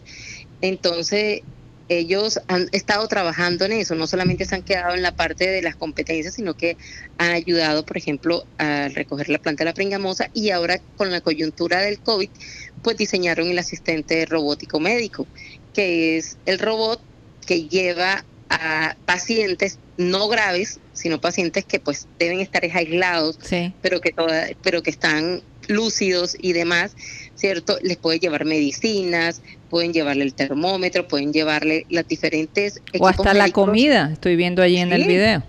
Sí, llevan la comida, pueden llevar una bandeja completa con su comida de tal forma que los médicos y las enfermeras no tengan contacto con ese paciente. O sea, que el Increíble eso. Eh, eh, esas son las maravillas de la robótica. Bueno, no hay, pero lo que quería decir que no hay duda que esta generación de estos niños van a ser los que nos van a ayudar con las soluciones. Ya lo están haciendo, pero todavía más en el futuro con las soluciones para, para situaciones como esta del coronavirus. Eh, eh, porque los robots definitivamente van a formar un papel importante. En, general, en, nuestra, sociedad que ya está forzada a, implementar más la robótica, ¿verdad? Y, lo otro es que, una pregunta para Claudia. Em, sí, claro. Bueno, me parece increíble que han hecho esto por su propia voluntad, este, grupo de padres, pero también de otro lado me da un poquito de, un poquito de tristeza, porque la realidad es que mucho de lo que ustedes están enseñando a los niños también ya debe ser parte de la educación de los colegios, porque si de verdad queremos un Barranquilla digital en el futuro, tenemos que estar enseñando eh, los niños, las próximas generaciones, los lenguajes tecnológicos eh, justo después de, de- de- del español, en mi opinión. Entonces, y, y- y yo creo que los estudios han comprobado que lo más temprano que tú empiezas a enseñar a estos niños eh, cómo hacer estas cosas, lo más fácil es para ellos. Entonces, eh, ¿cómo ha sido ese proceso de quizás tratar de involucrar esta educación ya en colegios públicos y privados? Bueno, ha sido bastante complicada la verdad. Eh, la mayoría de los colegios pues no nos dan siquiera ni siquiera la cita. Pa- Nos dicen, no, estamos ocupados, venga después. Y así. Wow. Han estado algunos colegios interesados, pero en el momento en que planteamos pues que tienen que traer a los niños a la fundación o si desean que nosotros vayamos a- hacia ellos, pues eso conlleva unos costos eh, correspondientes de transporte, del material y de todo, y al hasta el momento no se ha concretado nada. Sí sabemos que por la parte de la educación distrital eh, tienen que los profesores capacitarse y en eso comenzamos. Ya ahora al 22 de marzo teníamos nuestro primer vacacional ya con profesores. Iban a venir profesores de Cartagena, de Polo Nuevo, de Monpós. Imagínense, de Barranquilla nada más había uno solo interesado.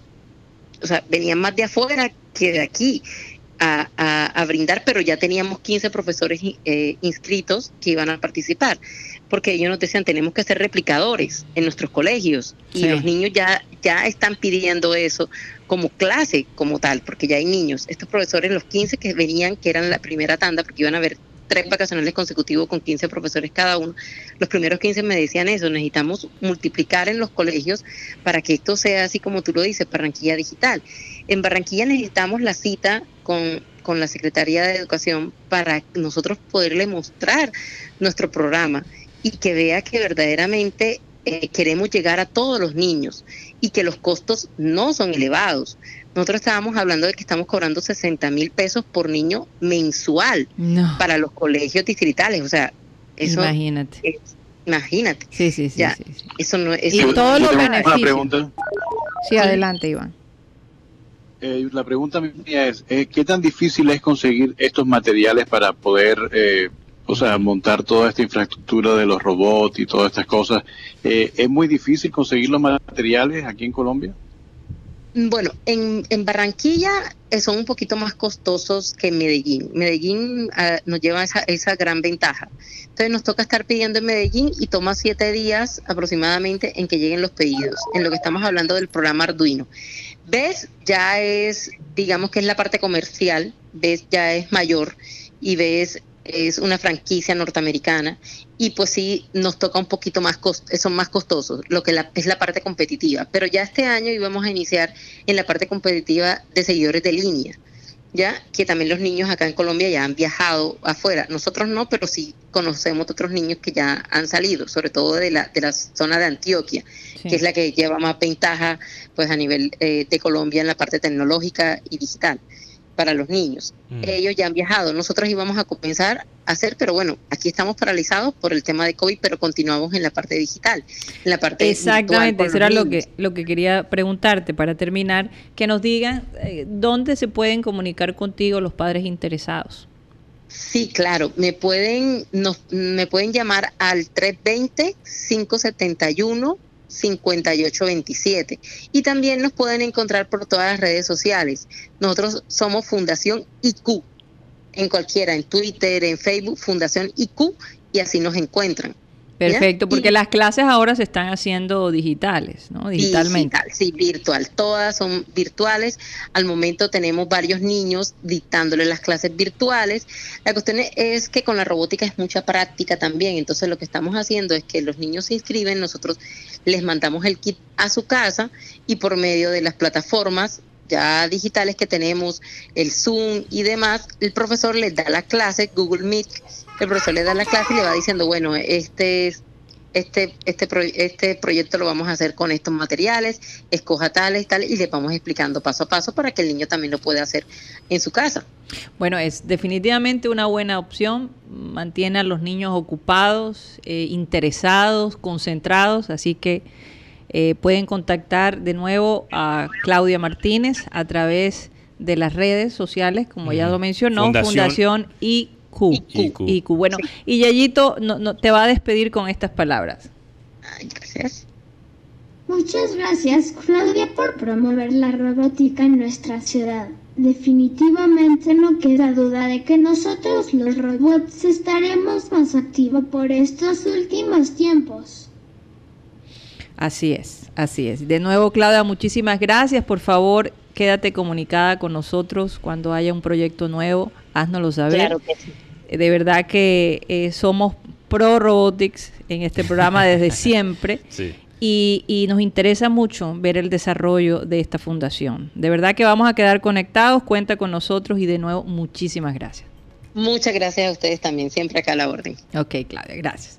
Hasta luego. Hasta luego. Bueno, eh, los padres que dicen que no saben qué hacer con sus hijos, esto es una ahora opción. saben, ahora saben. Fundación Imagínense IQ. si sus hijos les crean estos robots para que les ayude, eh, que les lleve el desayuno, que, que bueno, tantas cosas que se pueden que se pueden crear, ¿no? Y tan bajo costo. Y a tan bajo costo, tan bajo costo, porque en Estados Unidos es mucho más costoso tomar clases Sí, para los niños. Claro, hay programas del gobierno que cubre, ¿verdad? Gratis para los niños interesados en robótica. Una vez, no sé si, si ustedes recuerdan, yo dije que iba a usar mis hijos como duendes de la cocina. Pero más bien le voy a eh, meter en estos cursos para que ellos me crean unos duendes robóticos. Ajá, para hacer bueno, todo. bueno, mi hija, mi hija, mi hija tiene una clase de robótica. ahora Sí. En su, en su pencil tiene su clase de En robótica y el otro día estábamos haciendo una tarea de, de conectar eh, puertos robóticos de A y B. Fíjate. Qué increíble. Y Ojalá, sabes- ojalá, ojalá la educación aquí en Colombia llegara a ese nivel. sí, eh, pero, pero Porque nosotros somos muy buenos, la No. educación de nosotros es muy buena. Y, y con, todos, con todo eso, los Estados Unidos están muchísimo atrás de muchos otros países. Sí. Pero, pero eh, lo, lo bueno también es que, por ejemplo, en la generación de, de Siri en los Estados Unidos, no sé si él todavía está con nosotros, pero ellos le enseñaban a mucho, a, a los niños y a los estudiantes, las cosas prácticas. ¿Verdad? Había la clase de madera, la clase de no sé qué vaina, todas esas cosas prácticas que tú necesitas conocer. Y por todos los cortes que le hicieron a, la educación en los Estados Unidos, muchos de esos cursos se fueron. Entonces yo también hacer estos cursos eh, de robótica, yo también creo que además de las cosas más técnicas, la, matemática, la física, también ayuda a los niños usar y aprender cómo conectar cables, cómo eh, usar un tornillo, toda esa cosa que a mí no me enseñaron en el colegio como niño. Bueno, yo recuerdo que tú tenías una serie de juegos de, de, De robótica, robótica, sí. eh, porque Cyril Gaido siempre le compraba ese tipo de... las piezas eran tan chiquitas. Ah, y- yo, yo y, a veces te pegabas tu frustrada. Sí, ¿no? yo, yo quizá, como decía, como Remember Time, como, como decía Abel González, yo era más bohemio. Entonces quizá por eso nunca hice el clic con la robótica. Con la parte analítica. Con la parte... Bueno, yo tengo la parte analítica, sí pero, para otras cosas. Para otras cosas, así es. Con- con- Analítica para, robótica. pa- para, para cosas menos importantes que la robótica. Oye, y hablando un poquito, cambiando así de tema como, como los locos, no sé, porque no tiene nada que ver, pero por estos días que ya em- se ha empezado a hablar en Europa que van a abrir eh, ciertos lugares, que el turismo va a, re- a- a devolver. Me parece eh, iluso. eh, es un poco, de verdad todo el mundo está como será, porque de acuerdo a, a- ciertas dirigentes europeos, Europa va a tener turistas en verano. Entonces, yo no sé si eso es lo que ellos desean o si de verdad la realidad es que nos va a tocar manejar ese turismo a pesar de la situación en que estamos viviendo. Porque la vida tiene que continuar en algún Sí. momento. A veces quiere, tienes que tirar un objetivo, aunque sea algo casi imposible, para por lo menos llegar por la mitad. Sí. Porque tenemos, o sea, en el tema logística, como estamos comentando fuera del aire, ir a un...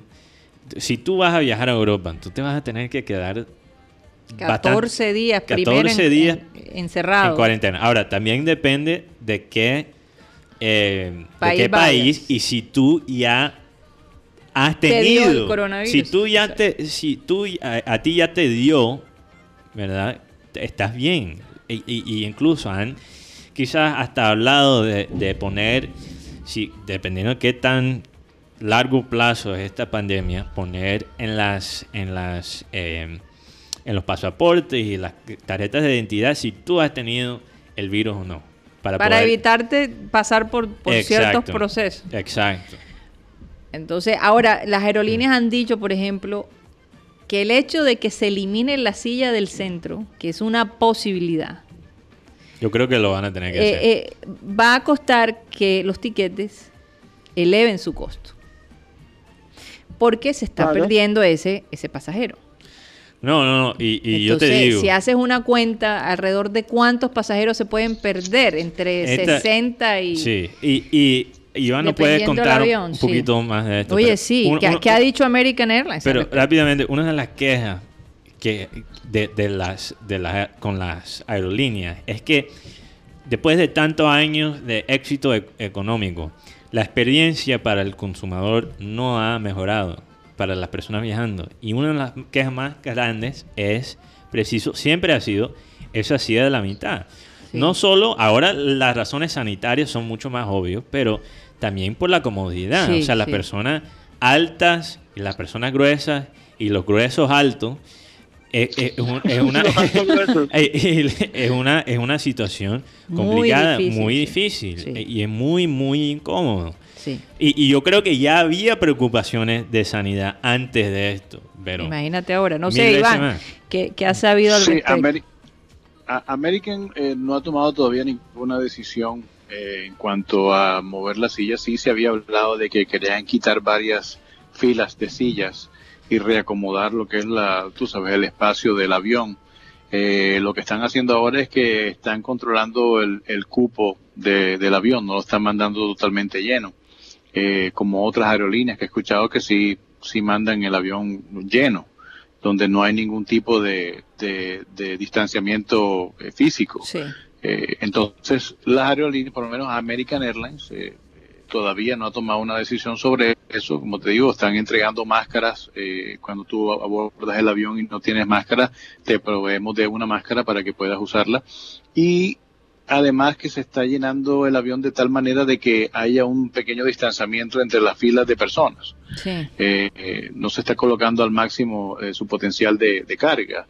Eh, y así, eh, más que todo, eh, se está manejando lo que es correo y carga, que es lo que ahora mismo está pagando los viajes de, de American.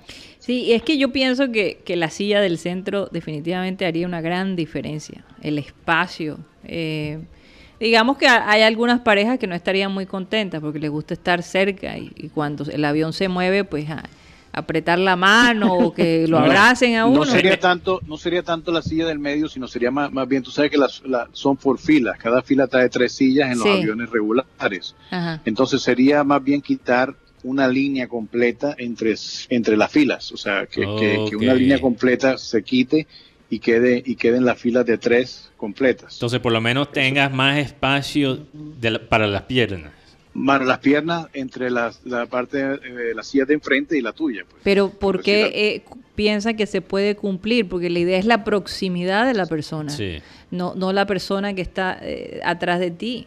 No tiene sentido, la verdad. Porque la silla del centro es la que la, la silla problema sí Sí, realmente. no se usaría.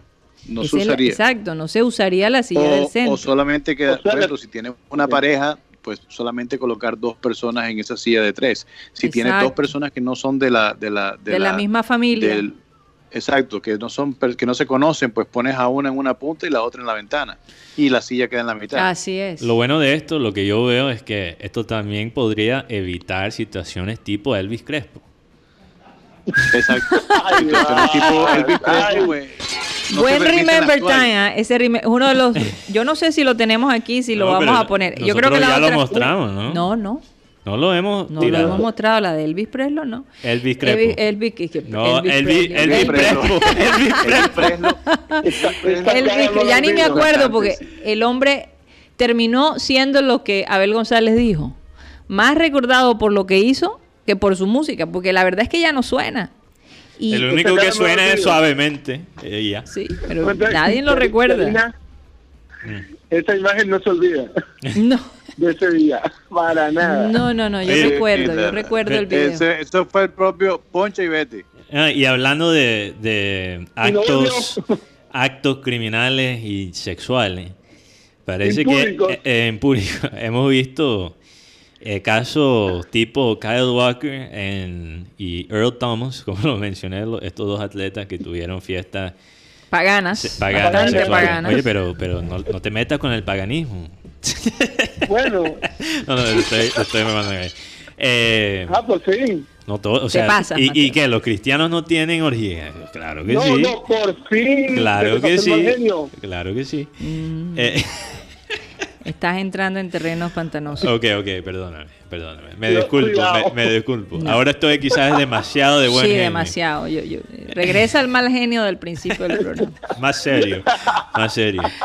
Pero, pero, pero ojo con las fiestas sexuales. Parece que en, en este San momento. Andrés, San Andrés y Cali hemos visto dos casos. Oye, y ya se Mm. comprobó, ya se comprobó, no sé si fue en Estados Unidos o fue Mm. en la China misma, que el semen se encontró eh, el COVID en el semen. Entonces, no, lo tengo que decir así porque es verdad, no, no- no es, no es mentira mía. Entonces, ¿qué pasa? Que las relaciones sexuales también te pueden contagiar.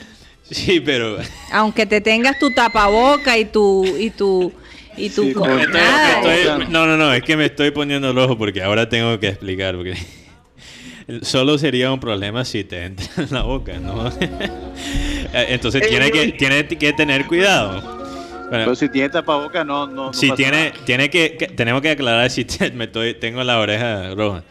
Eh, si tienes Tiene la oreja del color de los audífonos. Ajá, pero tengo los audífonos, no puede ver. Si tienes tapaboca, eso sí está bien. Puedes tener tapaboca, pero te dije que por la por otro lado también se puede contagiar. No, o sea, mientras que no te esté entrando por la oreja, ni por la nariz, ni por la boca, está bien. Ah, del básquetbol, O sea que, bueno, dejamos a la imaginación al, a la- usuario, al oyente. No voy a pensar, no voy a Es pensar. tu culpa, es tu culpa por especular y tirar la, la noticia. Tuve que, eh, tú me pusiste en la explicación que tuve que explicar la vaina. Es tu culpa. Hablando Ay, de- eso, eso, hablando, eso- que hablando cuando de básquetbol, la mala influencia, Dios mío. no, pero bueno, tengo una noticia de la NBA. Estoy a los- a los- rojísima. a los en este momento. aquí, perdón, de la NBA. Perdón, Joan, perdón, Iván. Antes de eso, Joan Nieto aquí nos escribe. Él dice, llueve en soledad, barro, ahora ni sexo se puede tener. Ey, ey, ey, ey, ey, ey, por favor. Sa- Saludos. Pero, pero, pero, Saludo. pero, perdón, si, si la lluvia es romántica. Sí, pero si No no, sé tiene, qué. si no, tiene pero después techo, no está. dijiste, Karina, ya no se puede. Con lo que acabas de decir, Karina. Eh, ahora, eh, por eso tuve que aclarar porque Tenemos que, bueno, pero, pero cambio de set, porque antes mucho sol, ahora hay lluvia. Sí, pero, pero te- por eso tuve que aclarar porque no quería que la... Imagínate, el único oasis no. para alguna pareja era el sexo y ahora estabas dañando eso. Entonces era... Eso fue un poquito... Mateo. No, pero lo, quiero, lo que quiero Agua eh, eh, estoy hablando es de este tipo de fiestas paganas que tú estabas hablando. Ojo con eso. Ojo Bueno. con eso. Para que... Bueno, no, Para que no ya, quede duda. ya no, ya vamos a terminar este Sí, tema. por porque- favor, cambiemos de tema. Sigue, sigue, sigue, sigue Iván con otro Sí. tipo de balones. Una, una, sí, vamos a hablar de otro tipo de balones. Eh, quería hablar de la NBA, que, bueno, últimamente eh, han empezado sus prácticas a los que les gusta el básquetbol eh, y sus mejores jugadores habían participado este lunes en una videollamada, en la que el tema principal de conversación fue, o sea, ¿cuándo vamos a volver a jugar? Eh, se encontraba LeBron James, Anthony Davis, Kawhi Leonard, se encontraba eh, Giannis Antetokounmpo, Kevin Durant, Stephen Curry, Russell Westbrook, Damian Lillard y todos muchos de los de las cabecillas de estos equipos. Eh, esto sucedía antes de que el sindicato de jugadores de la NBA comenzara a sondear a todos sus miembros sobre cómo iban a reanudar estos partidos. Están que se juegan en el básquetbol, pero ya empezaron las prácticas eh, con sus respectivas eh, eh, eh, eh, ¿cómo es? protocolos de salud y distanciamiento. Así que bueno, vamos a ver eh, cuándo en este, este mes o el próximo mes empezaría otra vez la NBA eh, en sus partidos. Y, y finalmente se ha definido en un sitio, porque, bueno, Habían hace dicho que Orlando, ¿no? Hace mucho tiempo he estado hablando de Disney World, incluso antes que fue noticia por todos los medios de, de la prensa americana, porque yo escuché a un periodista hace mucho tiempo, cuando apenas estaba empezando esto de la pandemia, que él básicamente tiró la idea, porque él, antes de ser periodista, él trabajó en, en Disney World.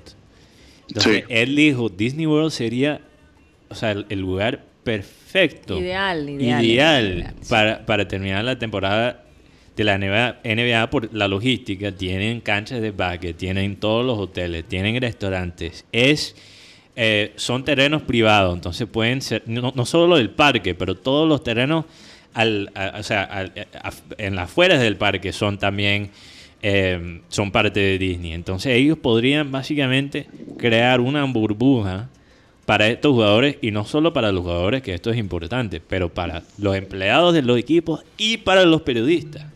No, y sobre todo para Disney, porque Disney viene perdiendo 90 millones de dólares diarios. Diario, sí, desde eso que es algo... esto de la pandemia. Esto No, es una locura. Y ¿sabes? Disney, irracional, una acuérdense que Disney son dueños de ESPN, que Es por correcto. cierto es donde casi todo es donde casi se transmite todos los partidos de, de- de baloncesto. Sí. entre ESPN y Fox se manejan esos partidos. Pero bueno, por lo menos el Disney de Shanghai abrió. Por lo menos, por lo Por menos. lo menos. Por lo por lo menos menos. Aquí, uno de los Disney abrió. bueno, aquí un oyente nos, nos mandó un algo que dijo Jürgen Klopp, parece que hace poquito. Sí. No sé, el- la fuente es ESPN Colombia, no sé en cuál Lo de entrevista. Ronaldo y Messi. Sí, sí, lo de Messi y Ronaldo. ¿Qué, qué, qué dijo? Y, y bueno, Klopp dice, me quedo con Messi, pero no puedo admirar más a Cristiano de lo que lo hago ahora. Oh, wow. Y yo creo que lo que pasa es que Messi, yo creo que te Oye, ofrece qué, palabra, qué, qué respuesta políticamente correcta, ¿no? políticamente correcta, exacto. PC, como dicen Sí. hoy en ¿Sabes día. qué, Mateo? Ah, Él dice que Cristiano Ronaldo, sí, le habla del jugador que es perfecto, le habló del salto, sí. habló de la velocidad, pero dice que Messi te deja sin palabras. O sea, Messi todo lo hace simple.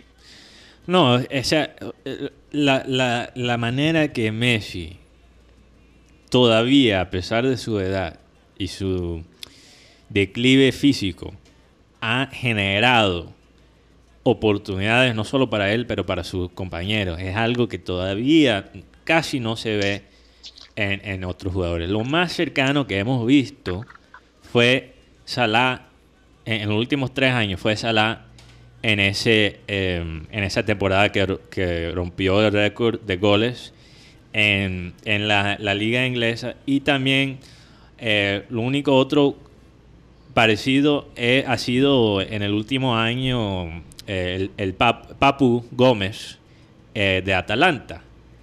Eh, Papú. eh, Papú Gómez. No, Papu Gómez, lo Pa- dice Papu. El Papú Gómez en, en Atalanta. Pero estamos hablando de unas, unas dos o, una o dos temporadas. Estamos hablando de que, que Messi ha estado haciendo esto toda su carrera. ha, ha- ha mantenido su, estos números, de, no solo de, de eficacia de gol, pero también de creatividad. Es algo realmente único. Entonces yo creo que para un técnico es un sueño tener a alguien como Messi en tu equipo. Pero Y a también... pesar de que han cambiado, han cambiado los jugadores que lo, que lo acompañan, él se mantiene Claro. en un buen nivel. Claro. Pero por ejemplo, yo no, yo no veo a Messi en el Liverpool, no pegaría. No, yo creo que sí. Yo, es, es que yo No- creo que Messi sea. Pegaría donde sea. No, porque es que el- eh, eh, lo que pasa es que Messi se Pero- roba el show. Pero estás hablando Liverpool- culturalmente No, yo o estoy hablando- tácticamente. Tácticamente. porque Tácticamente yo creo que sí. que, sí, que sí pegaría. El que yo veo complicado sería más bien Cristiano, porque Cristiano ahora, antes no tanto, cuando estaba todavía en, en su... ¿cómo- ¿Cuál es la palabra, Iván? No sé si me puedes ayudar, pero se usa en inglés el, el prime de un jugador, o sea, el mejor momento del jugador, el pico del jugador Sí. eh, en su carrera. Físicamente hablando, eh, Cristiano era un jugador mucho más creativo. Ahora él, eh, él requiere la bola muchísimo más para tener los números que él tiene. Entonces, todo el, el- el- la táctica gira a, a darle la bola a, a- a Cristiano porque él todavía sigue siendo un tremendo goleador. Entonces, pero yo me imagino... reinventado, Mateo. ¿Ah? Ronaldo se ha reinventado. Ronaldo Se ha reinventado como, un carrilero. como un pescador. Él, él se ha reinventado como... Es un, es un killer. Él es un Él, él espera, él espera su, su pase, él espera Sí. su pase para poder hacer el, el Exacto. gol. Él se ha reinventado y esa es la parte lo que, que, yo... Mm. pasa, lo que lo que yo digo es que eh, Messi, eh, yo veo al Liverpool como un equipo de grupo, Sí. no como un equipo trabajando para una estrella. Pero por eso digo, Messi juega mejor incluso cuando él juega en grupo. Yo creo que los técnicos han caído en la trampa de darle demasiada responsabilidad a Messi. Él, tra- él, los mejores, los mejores equipos con Messi han sido donde ellos trabajan como grupo, porque él es bueno en grupo, mientras que Ronaldo Pero también la prensa, Mateo, lo que significa tener a Messi Mm. Sí, en un eh, equipo. Entonces, eso ya, eh, eso son ya cosas. por eso digo, yo, yo, yo lo que siento es que el Ah. ambiente que Liverpool tiene No, eh, pero, eh, es un ambiente chévere y, y- y- y meterle una estrella como esta. oye, pero hoy está en un modo bastante realista. Él no está diciendo que se va a traer a Messi al Liverpool. Él solo está diciendo cuál yo espero que, la verdad, yo espero que no. Eh, Él solo Yo me está- imagino a Messi, a Messi, a, a Salah y a Firmino siempre. No, entrando no, en no esa- hay para los dos. Ah, yo no siento yo, que hay para sí los creo, dos. no estoy de acuerdo Bueno. con eso. Bueno, Esa es mi manera de, de ver las cosas. eh, eh, es válido, es válido. Entiendo tu punto, pero no estoy de acuerdo. Eh, O con Mané. Con Mané. Pero, pero, no, Mané es un señor, obviamente. Pero lo que yo creo que Klopp admira de Ronaldo es eso mismo lo que dice eh, Guti, su, su, su disciplina, su- que él es consistente, que él tiene esa mentalidad de, de matador, que él es ganador. Oye, por fin habla bien de Ronaldo. Yo hablo bien de Ronaldo, hay cosas que yo respeto no, de Ronaldo. Es la primera vez que oigo a Mateo hablar así Yo de Ronaldo. prefiero, prefiero a Messi. Además, acuérdate que Ronaldo fue figura en dos clubes que yo odio, que son, eh, bueno, en tres clubes que odio: a Juventus, Real Madrid y, Yo y- creo que por y estos, días, por estos días esa palabra odio es como pesada, Mateo. Bueno, que no te yo gusta. Que, Que- no te gusta. con Pero, que pero- no pero- pero concuerdo. ven acá, Exacto. ¿Cómo, cómo sería narrar un partido entonces del Liverpool? La pelota para Firmino, Firmino para Mané, Mané para Manino, Manino se la pasa a Salah, Salah para Messi, Messi para Salah, Salah para Messi, Messi para Salah, Salah para No, Messi, no se ponen de acuerdo, Salah para Messi, Ah, Messi otra vez Mané, no, no, ese, Exacto. ese equipo con Messi sería invencible. Bueno, pasa para Van Dijk, Dijk se la pasa a Firmino otra vez. de todos modos, Buenísimo ¿cuántos años tiene Messi? ¡Gol, gol, gol! Ah, ¿Cuántos años tiene Messi? tiene 30 ¿Fue el gol de Salah o de, o de Messi? 33, 34, ¿verdad? O sea que ya ahorita está de retirada. No, sí. O 32, Mateo. Yo, y, incluso yo creo que Messi se va a retirar antes de Ronaldo, a pesar de tener menos años que jugando que él. Dos años menos. Dos años menos. Vamos a ver. Porque Ronaldo le va ganando en cuanto a goles. Sí, porque acuérdense, acuérdense. por el tiempo. Sí, pero acuérdense eh, eh, esa conversación antes que, que concluyamos aquí, porque ya el equipo de producción. No, y que va a llover. Sí, además. nos va a llover y, y el equipo de producción nos está pidiendo a gritos, por favor, vamos. Es que el equipo de producción, y esto es algo que yo creo que se va a ver con mucha frecuencia, que está aquí con nosotros es aquel que maneja bicicleta. Sí, ellos son unos hombres cultos de bicicleta. Entonces eh, ya tienen esa experiencia, porque no todo el mundo puede hacer ese- ese- eh, Tipo- esos recorridos en bicicleta. Tú tipo- tienes que Lo- tener un los estado bicicleta en time. Bicicleta en time, tipo holandés, tipo Pero holandés. sí les voy a decir algo, Ah. la bicicleta va a estar mucho más de moda. Yo, yo sí creo, pero sí. eh, ¿de qué estaba diciendo? ¿Cuál era mi... ¿De qué estábamos hablando? Del ahora- retiro, del retiro de, de, de Messi. Ah, ve- acuérdate que con Michael Jordan estamos hablando que hay dos tipos de, de- de atletas, los que juegan hasta que no puedan más, que quieren que literalmente le quitan de la cancha forzadamente y hay algunos que quieren ir todavía sintiendo que pudieron dar más.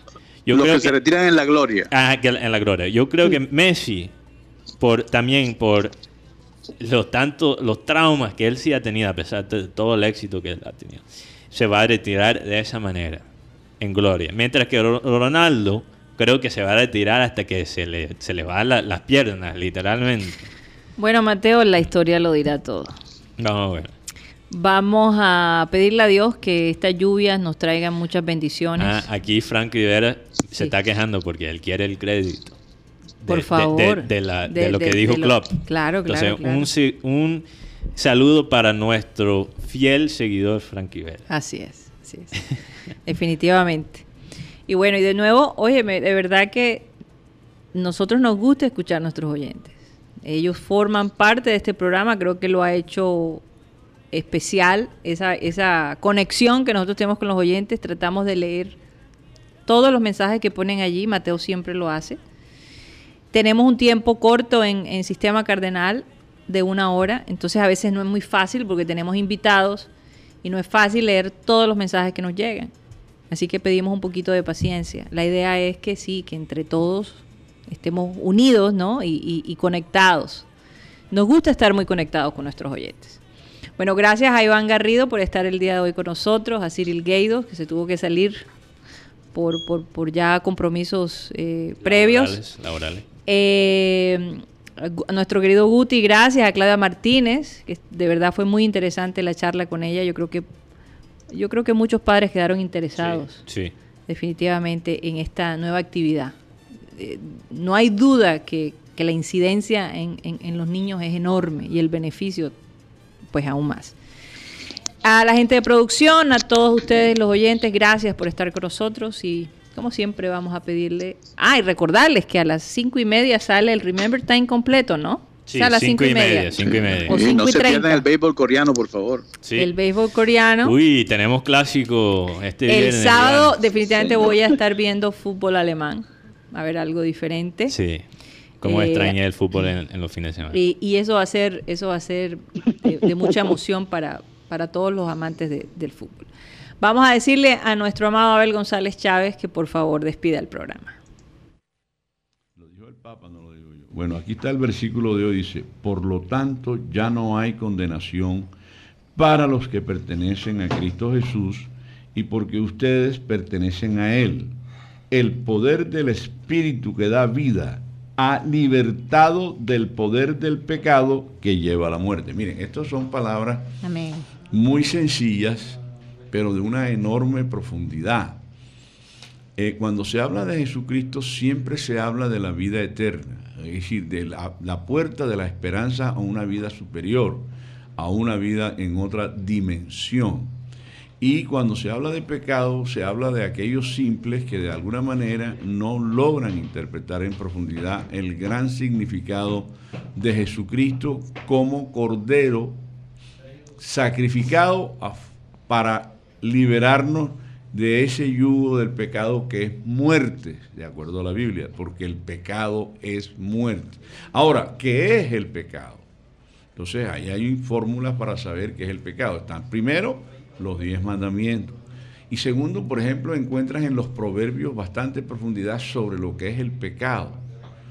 El pecado, por ejemplo, hay un pecado muy común últimamente que es el adulterio. Y el adulterio y la infidelidad Total. son, son pecados que pueden, eh, es decir, quitar el curso de tu vida de manera abrupta y violenta. Porque ahí en, el- en la infidelidad y entonces se conjugan una serie de pasiones que pueden desarrollar este, resultados catastróficos. Este, hay un- el puñal está muy de moda, el puñal. Totalmente. Y, la- y el balín, que son las balas del revólver. Que tenemos que tener cuidado, Dios mío. no- Señoras y señores, no se dejen robar la alegría ni la esperanza. Lo digo yo, digo, lo dice el Papa. El Papa. Señoras y señores, se nos acabó el time. Satellite, satellite, satellite, satellite, satellite.